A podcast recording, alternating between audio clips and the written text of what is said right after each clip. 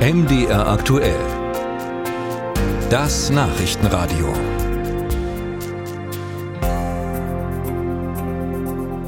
Nach der handstreichartigen Rückeroberung regieren die Taliban Afghanistan jetzt schon wieder seit mehr als zwei Jahren. Nach dem Abzug der US-Streitkräfte zog sich ja auch die Bundeswehr aus dem Land zurück und Einheimische, die den Deutschen vor Ort geholfen hatten, waren plötzlich in Gefahr. Und deswegen brachte die Bundesregierung ein Aufnahmeprogramm auf den Weg für die afghanischen Ortskräfte. Aber einige warten immer noch auf ihre Ausreise, wie Marc Zimmer berichtet. Er hat die Situation in Afghanistan selbst erlebt. Sascha Richter war als Bundeswehrsoldat stationiert in Masai Sharif im Norden des Landes. Der 32-Jährige ist heute Reservist und engagiert sich im Patenschaftsnetzwerk Afghanische Ortskräfte. Denn er war in Afghanistan für rund 250 Ortskräfte im Camp verantwortlich. Für Übersetzer, Reinigungskräfte, Bauarbeiter und Wachleute. Egal wo man hingeht, ähm, nicht nur in Afghanistan, auch in anderen Ländern braucht man Ortskräfte.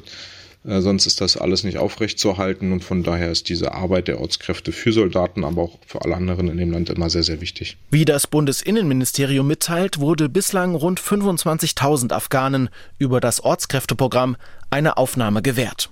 Bis Anfang Dezember seien davon rund 19.500 eingereist.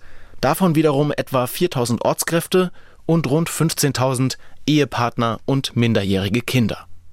Anders als Asylsuchende müssen afghanische Ortskräfte kein Asylverfahren durchlaufen und dürfen direkt eine Arbeit aufnehmen. Wie viele bereits einen Job haben, dazu liegen den Ministerien jedoch keine Zahlen vor.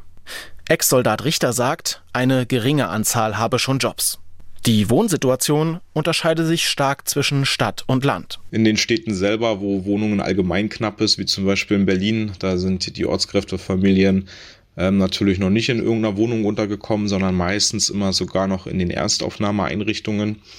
Ähm, in ländlichen Regionen hat man halt geschafft, dass sie relativ schnell eine eigene Wohnung bekommen aber dann dort auch so ein bisschen alleingelassen wurden. Die ständige Sorge um die Verwandten in Afghanistan erschwere das Ankommen in Deutschland, sagt Richter. Denn einreisen dürfen nur die Ortskraft und ihre Kernfamilie. Andere Verwandte und erwachsene Kinder dagegen nicht. Und obwohl die Bundeswehr bereits seit 2001 in Afghanistan war, gilt das Ortskräfteverfahren erst für Tätigkeiten ab 2013. Außerdem sind Menschen ausgeschlossen, die als Subunternehmer tätig waren.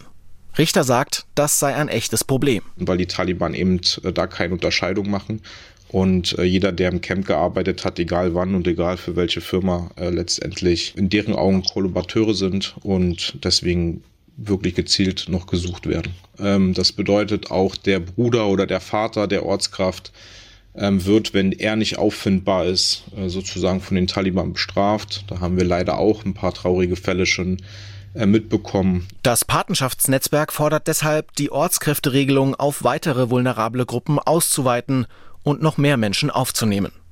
Sachsens Ministerpräsident Michael Kretschmer forderte im Frühjahr dagegen einen Aufnahmestopp für Ortskräfte aus Afghanistan. Ex-Soldat Richter hat dafür kein Verständnis. Die Ortskräfte und ihre Angehörigen hätten bewusst für Deutschland gearbeitet und sich und ihre Angehörigen dadurch in Gefahr gebracht.